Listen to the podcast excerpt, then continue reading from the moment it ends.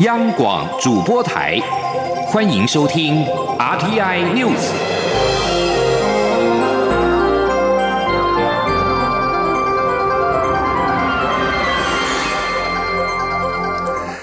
各位好，欢迎收听这节央广主播台提供给您的 RTI News，我是陈子华。国安人员私烟案是越演越烈，国民党立委要求总统府秘书长陈菊应负起政治责任。而对此，陈菊在今天受访的时候表示，他办公室无人涉入此案，外界不实的抹黑将依法追诉。同时，他也强调会全力配合调查私烟案，如果有任何他的责任，绝对不会逃避，一定承担。记者王维婷的报道。国安人员私烟案引发风暴，国民党立委质疑案情牵涉总统府高官。且要求总统府秘书长陈菊下台负责。对此，陈菊二十九号下午受访时表示，他的办公室内没有同仁涉入此案，外界不实的造谣抹黑将会依法追诉。之前有网友在网络发文，指订购香烟的国安人员吴宗宪是陈局人马，随后遭到警方约谈。陈局表示，他没有什么人马，十年前他是高雄市长。该网友所说的都不是事实，且也不认识造谣的网友。陈局认为不能够助长抹黑造谣的风气，所以报警处理。至于是否会提告，将在斟酌。针对国民党立委要求陈菊为私烟案下台负责，陈菊表示，蔡英文总统已经指示要了解全部的情况，他会配合调查。如果他有责任，绝对会负责到底，不会逃避。陈菊说：“如果有任何我的责任，那我绝不逃避。啊，我想我会承担。那这个部分很清楚，该谁负责，啊，就应该要负责。”那我想这个部分，我不是一个会逃避责任的人。国民党要求总统府公布私烟物流来源，质疑为何免税私烟大多数都来自日商捷泰公司，并说高雄市政府二零一五年间曾七度去日本的捷泰公司考察，质疑高市府与日商捷泰的关系。对此，陈局表示，高雄市财政局查缉私烟绩效是全台湾的第一名、第二名，财政部曾经发给高雄市财政局奖励，高市府财政局人员可运用奖金考察，但是相关。的活动，他从来不参加。中央广播电台记者王卫婷采访报道。而针对华航卷入总统府侍卫室走私免税烟案，交通部长林佳龙在今天前往台中视察的时候，除了肯定华航终于公布了二零零六年到现在总统专机出访的烟品销售记录，也强调诚实是解决问题的最好方法，减免华航主动追查所有的问题，尤其是烟品数量破千条成为常态的关键，才能够进行改革，重拾社会的信心。记者吴丽君的报道。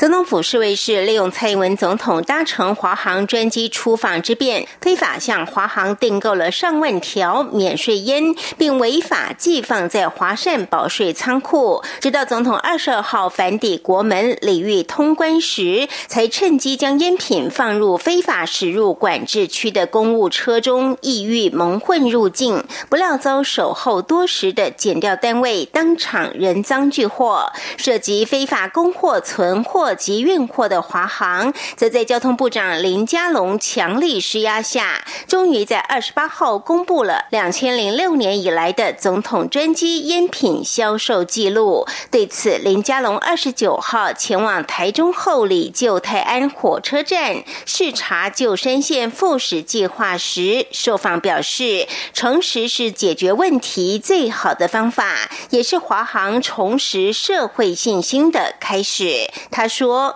诚实是解决问题最好的方法，也是华航重拾社会信心的开始。那我也看到华航从一开始比较抗拒，然后到现在配合，终于公布了从二零零六年到这一次所有的总统专机有关于这个烟品采购的违法的相关的一些可能涉及的证据，厘清真相之后，好，我们才能够进行改革。此外，林佳龙也在脸书上表示，从两千零六年九月迄今，华航共执行了二十六次总统出访任务，其中烟品销售破千条的共九次。除了二零一零年十月的酒博专案外，其他八次都出现在二零一四年六月以后。换言之，在二零一四年六月以后，烟品数量破千条成为常态。林佳龙质疑，这个关键转折点是发生什么事？真的只有烟税的因素，还有没有其他不为人知的原因？他也要求华航主动追查，务必给社会大众一个交代。同时要求华航在不违反侦查秘密的原则下，以公开、透明、负责任的态度，掌握事实就公布，让社会了解，才能化危机为改革的契机。政府也会一起面对，共同解决这个共犯结构以及及常年来的陋习。中央广播电台记者吴丽君采访报道。国民党全代会在昨天正式提名高雄市长韩国瑜竞选二零二零年总统。韩国瑜在全代会演说的时候表示，要捍卫中华民国。而对此，行政院长苏贞昌在今天受访的时候表示，韩国瑜之前访问香港，见香港特首林郑月娥进入中联办，怎么没听他喊守护中华民国，反而只看到韩国瑜毕恭毕敬、卑躬屈膝的样子，令人看不下去。记者王维婷的报道。高雄市长韩国瑜二十八号在国民党全代会演说时提到，要守护中华民国，且批评蔡英文总统执政，台湾民主倒退三十年。行政院长苏贞昌二十九号受访时表示，韩国瑜之前访问香港，还直接进入香港中联办，在香港特首林郑月娥面前西装笔挺，态度恭敬，连沙发都不敢坐满，就可以知道韩国瑜的标准在哪里。韩国瑜连市政都做不好，怎么可能守护中华民国？他说：“韩国瑜去中联办时，怎么没有听过他喊过一句‘守护中华民国’？反而只看到他在林郑月娥面前卑躬屈膝的样子，实在令人看不下去。”苏贞昌说：“而且他在中联办，在香港也没听他喊过一句‘保守护中华民国’。中华民国怎么样被他重视？反而只看到他在。”香港特首的面前，那种几乎毕恭毕敬到屈膝的样子，实在令人看不下去。苏贞昌表示，民主政治最好拿出真本领，不要用骂的。韩国瑜应该专心扑灭登革热疫情。如果要选总统，更应该提出政策，而不是只有口号。苏贞昌说，美国自由之家二月的自由度评比结果，中国只有十一分，大家就可以知道香港人为什么唾弃林郑月娥，唾弃不能守护自由民主的人。他表示，台湾自由度受到国际肯定，这些都是蔡英文总统一步一步努力的成果。中央广播电台记者王威婷采访报道。而另外，行政院副院长陈其迈也表示，高雄市长韩国瑜说要设穿云箭争总统大位，倒不如做好市政，否则对高雄市民不公平。全国工业总会在今天发表了二零一九年工总白皮书，指出政府拍板核电不演绎、核四不重启，并且保证二零二五年不缺电。但是产业界仍对稳定供电有所疑虑，建议核电延役备用。另外，工总监事会召集人潘俊荣也当场力拱理事长王文渊选总统，台湾才会真正的发大财。记者杨仁祥、谢嘉欣的报道。二零一九年工总白皮书从产业、能源、环境及安全卫生、税负金融、两岸等九个面向，提出两百一十一项政策建言。其中，缺电议题依旧是产业界忧心的焦点。因为尽管政府确立核电不演绎、核四不重启，且保证二零二五年不缺电，但基于能源配比七年内要大调，北部电力缺口将扩大，且超过中北输电干线的传输能力，还有绿能进度慢。等因素，建议核电厂延役备用。工总理事长王文渊认为，绿能保养成本高，并列举美国三里岛、前苏联车诺比、日本福岛等重大核灾事件为例，强调核电仍是安全的机载电力。他说：“如果你看这两个发生三个都发生这个核能都是不应该发生，所以基本来讲。”核能应该算还是安全的，那么我们海峡对岸也能够很好。如果他发生问题，我们台湾是逃不了。至于二零二零大选，工总监事会召集人潘俊荣强调，不论是谁胜出，都期待未来总统让两岸有更多互动交流，让企业立足布局中国，同时也能听取产业意见，为台湾经济有更多正面协助。他还当场拱王文渊选总统，台湾才会发大财。他说：“蔡英文也好，韩国也好，郭台铭也好，哦。”这个这个柯文哲也好，或者我们王文渊当总统，我们见。其实王文渊当总统，台湾才有救啊！因为他用台塑的魔术哈来经营台湾啊，台湾绝对是发大财，对不对？那个财政是要发大财。他不是口号，他是务实的。王文渊稍后强调，潘氏开玩笑，请大家不要介意。而王文渊也提到，龚总不谈政治，但台湾要靠外销赚钱，我国经济高度依赖，离不开中国大陆。新任总统应思考这个问题。中央广播电台记者杨仁祥、谢嘉欣采访报道。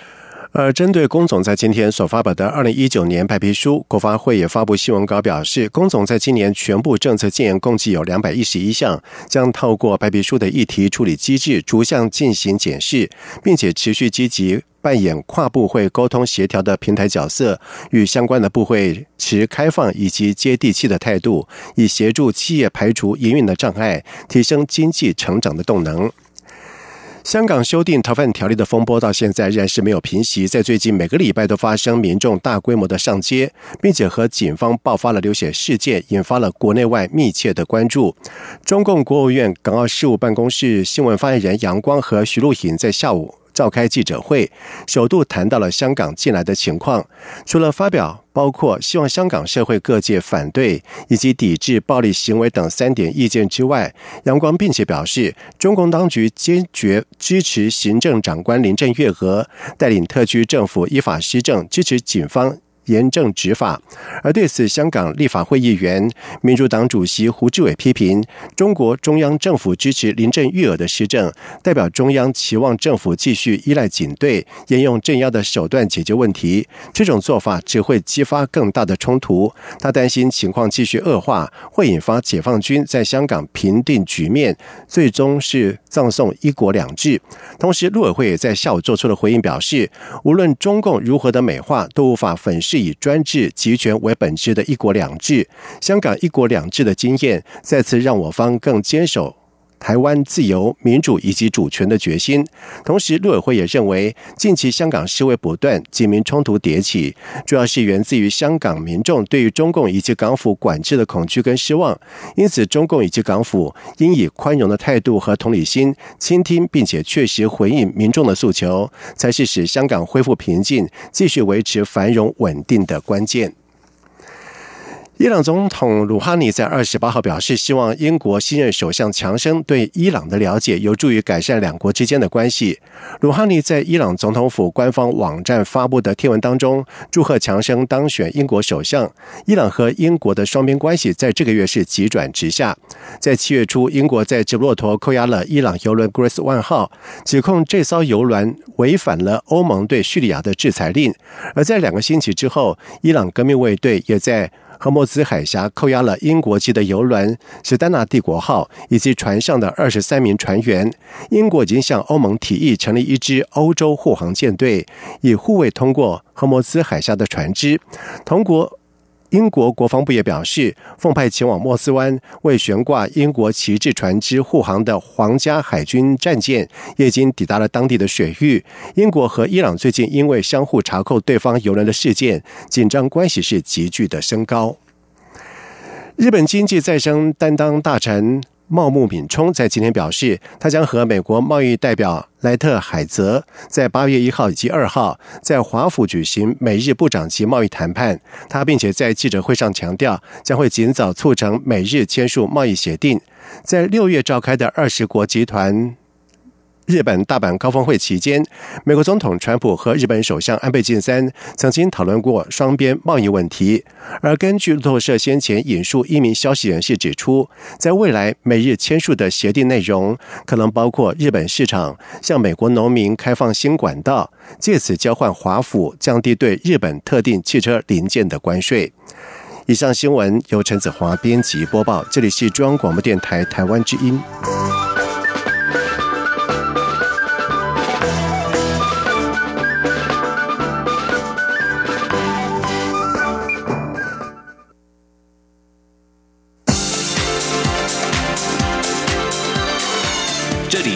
中央广播电台台湾之音，欢迎继续收听新闻。现在时间是晚上的七点十五分，欢迎继续收听新闻。高雄市长韩国瑜正式获得国民党提名参战二零二零总统大选。在面对韩流来势汹汹，民进党发言人李问在今天表示，韩国瑜为了个人权位，把高雄当作政治跳板，财产存款暴增才是贪污腐败爱权力的最佳的写照。他也呼吁韩国瑜必须向台湾人民说明自己与中共政权的关系，并且保证。一支穿云箭，青天白日重新见，不会变成一支穿云箭，红色军马来相见。记者刘玉秋的报道。国民党全代会二十八号正式提名高雄市长韩国瑜参选二零二零年总统，将挑战蔡英文总统的连任之路。但韩国瑜获得提名后，对民进党展开诸多抨击，批评民进党执政是贪污腐败爱权力。对此，民进党发言人李问二十九号表示，韩国瑜为了个人权位，把高雄当作政治跳板，不到一年的时间就要背弃对高雄市民的承诺。另外，自称。实业十七年的庶民，财产存款为何能暴增到新台币四千五百五十九万元，且拥有豪华农舍，似乎才是贪污腐败爱权力的最佳写照。李冠认为，韩国瑜不仅应向社会说明妻子李嘉芬的豪华农舍问题，针对存款暴增也应交代清楚。既然已是国民党正式提名的总统候选人，更有必要说明自己与中共的关系。韩国瑜既然已经是国民党正式提名的总统候选人，就必须向台湾人民讲明韩国瑜跟中共争权的关系，以及对威权中国的立场，并且保证一支穿云箭，青天白日重新见，会不会变成一支穿云箭，红色军马来相见？因应韩国瑜获得国民党正式提名征战二零二零总统大选，并随即启动大选首波造势。民进党近来也积极规划选战布局，除了持续协调艰困选区的立委征召作业，尽速启动第二波的征召提名，并拟于九二八举办全代会造势外，也计划成立全国青年总部，抢攻青年选票。民进党目前培训了两个梯次的青年选战特派员，一部分人力将会派到。青年总部，另外的人力则会根据需求派到总统、立委的总部协同作战。在总统竞选总部与党部选战架构也陆续成型。面对寒流来势汹汹，民进党全力备战，二零二零大选提前开打。中广电台记者卢秋采访报道。而面对二零二零大选，民进党也积极的备战。民进党组织部主任李庆峰表示，全代会将跟党庆活动一起举办，也会有配合总统以及立委提名人的造势活动。全代会的主题、造势活动等也会和社会对话连结，细节还在规划当中。而韩国瑜确定代表国民党参选二零二零总统大选，国民党也立即启动了总统、立委的联合造势。国民党立委陈学圣就认为，未来党部韩国瑜竞选总部跟立委要三三。合一的作战才能够发挥最大的效果。另外，国民党立委李彦秀则是表示，韩国瑜只要市政做得好，立委在选区多宣传国政方向，就能够相辅相成。记者郑林的报道。二零二零大选将至，国民党二十八号举行全代会，正式提名高雄市长韩国瑜为总统候选人，挑战现任总统蔡英文。国民党提名通过的立委参选人在全代会上也与韩国瑜进行联合造势，塑造团结胜选气势。国民党立委陈学圣二十九号受访表示，接下来的大选，立委、总统候选人与党部要彻底结合，就不会浪费资源。韩国瑜也不用烦恼谁要不要挂名、跟立委如何搭配等问题。应该讲三。合一作战嘛，就是韩国瑜的总部、立委的总部跟党部组织三合一啊，一套人马三套招牌啊，但是就不要三个工个别做，这样的话那个力量一定会分散，而且做很多白工啊。国民党立委李彦秀则说，韩国瑜只要把市政做好，以国民党的政策论述跟过去长期执政，相信选民会对国民党有信心。最重要的是大家要团结，在选区中宣传好的政策，对立委选情也有拉抬效果。即便韩国礼拜一到礼拜五是忙市政，我们只要平常我们在办客厅会，或平常我们在地方上的演讲活动，多帮韩国瑜讲话，大家相辅相成。韩国瑜能帮我们稳定深蓝的那一块，那我们想办法在选区，还有包括在国政的辩论上，我们想办法去帮他多说多说一些未来国民党重要的政策，大家相辅相成，只要团结，就有机会扩大基本盘。李彦秀说，韩国瑜现在面临几个比较大的挑战，优先要务就是把市政做好，因为市政是国政延续扩大的重要基础。同时，也要思考如何整合锅粉、猪粉，融合原有的韩粉，让全部的人都变成中华民国粉，找出共同价值，朝同一个目标前进。央广记者郑玲采访报道。另外，国民党在今天上午召开了中央评议委员会，中评委是纷纷高喊全党要团结，整合各方力量，全力支持韩国瑜。同时，对于参与国民党总统初选落败的郭台铭的动向，也是备受关注。有蓝营支持者担忧他脱党参选导致分裂，而中评委李博元就建议由历任党主席跟副主席、中常委、中评委、中央委员等组成辅选委员会，并且邀请郭台铭返台之后加入团结的行列，促进全党的真正。大团结，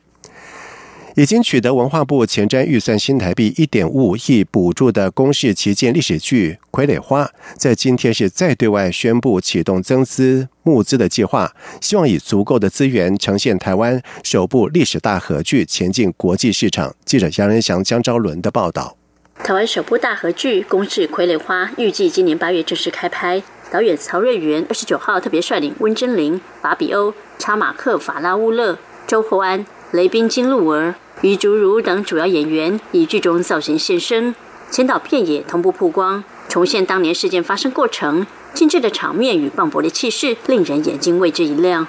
傀儡花改编自陈耀昌同名小说，故事背景为真实历史事件：一八六七年，一艘美国商船“罗妹号”搁浅恒春半岛外海，船员登岸求生，因为误闯原住民领地遭屠杀。美国驻厦门领事李先德奉命前往调查。而后与斯卡罗王国大头目卓奇笃签订和平盟约——南甲之盟，这也是台湾史上签署的第一个国际条约，改变了台湾后来的命运。曹瑞元希望透过傀儡花，让台湾人更了解自己过去的历史。曹瑞元说：“啊，我们大家很多人对台湾的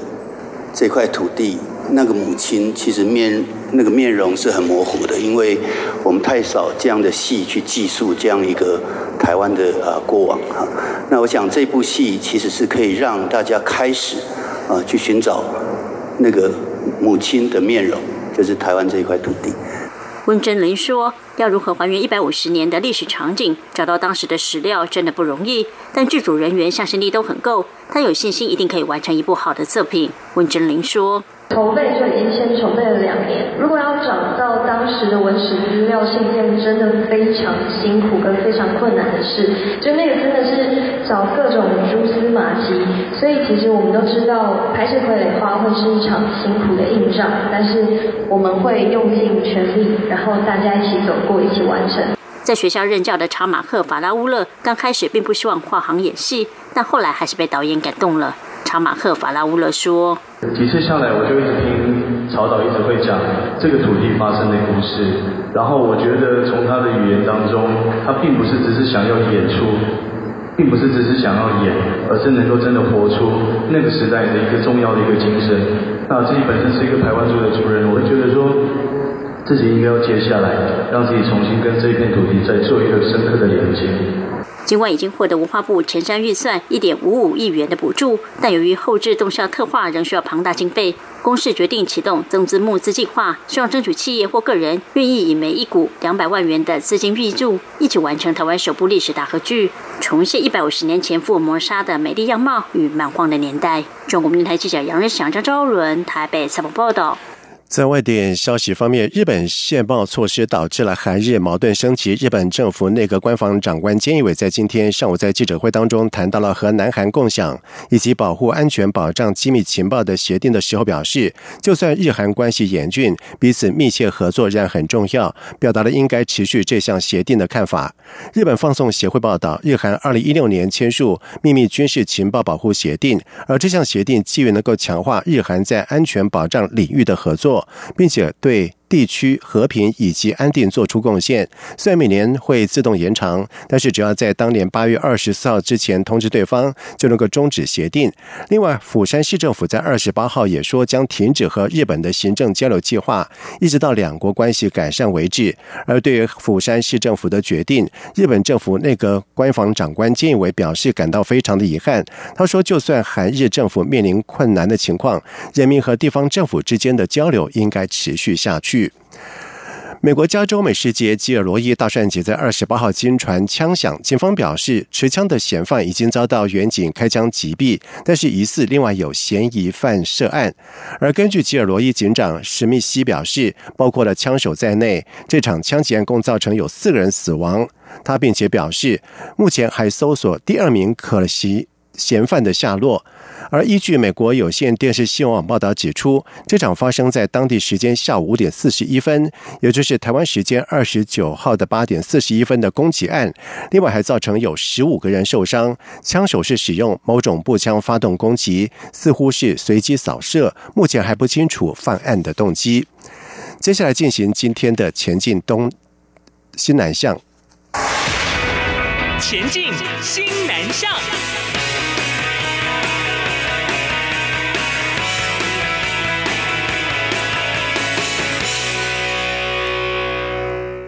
我国华语教学人员多年来在海外建立了优质的口碑。教育部表示，在今年在培训之后，期盼能够选送比去年多一成，大约三百七十多名的华语教学人员前往海外任教。同时，配合新南向政策，将选送新南向国家任教的比率提升到五成。记者陈国维的报道。为了增进台湾华语教学人员了解教育部华语教育政策，并提升海外教学与生活适应能力，教育部在今年暑假规划两场华语教学人员赴海外学校任教行前培训课程，分别向前往美国及欧洲地区的教学人员说明相关政策及教学资源。教育部国际及两岸教育司科长林小莹表示，第二场将在八月十三号举行，主要对德国、法国及俄国征聘的华语教学人员。员进行培训，即日起报名到额满为止。就是美国的话，就是我们会找曾经在美国任教的华师啊，还有华助，他们回来分享他们的那个一些任教的经验，就生活上啦，或者是教学方面，或者学校介绍方面，还有美国的文化啦，哈，在生活适应方面要怎么做？欧洲的部分主要就是德国、法国，那还有苏尔。这几个国家，那同样我们会分三组，那分别找过去曾经到这几个国家去任教的华师或者是华助回来做一些经验分享。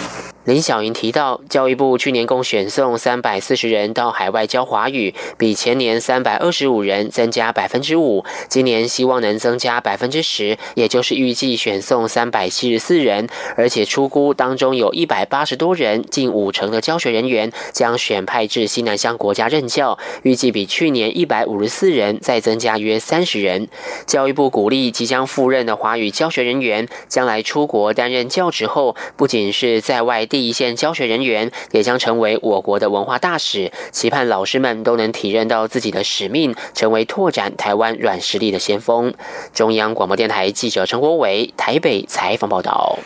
另外，教育部在二十五号在印尼中爪哇的日惹莫汉莫迪亚大学成立了台湾教育中心，提供学生第一手。留游学台湾的资讯，推动各项的学术交流。驻印尼代表处教育组组长欧淑芬表示，台湾教育中心由印尼籍的经理艾伯特负责主持，推广台湾的高等教育以及华语文教学。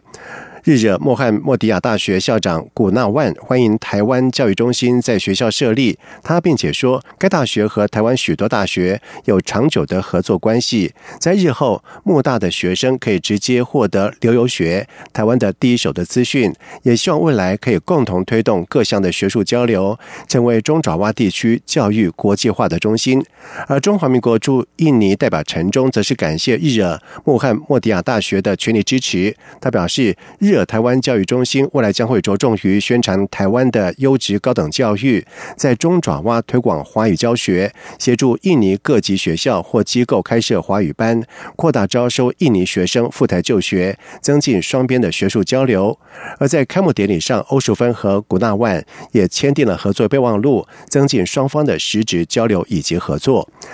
以上新闻由陈子华编辑播报，这里是中央广播电台台湾之音。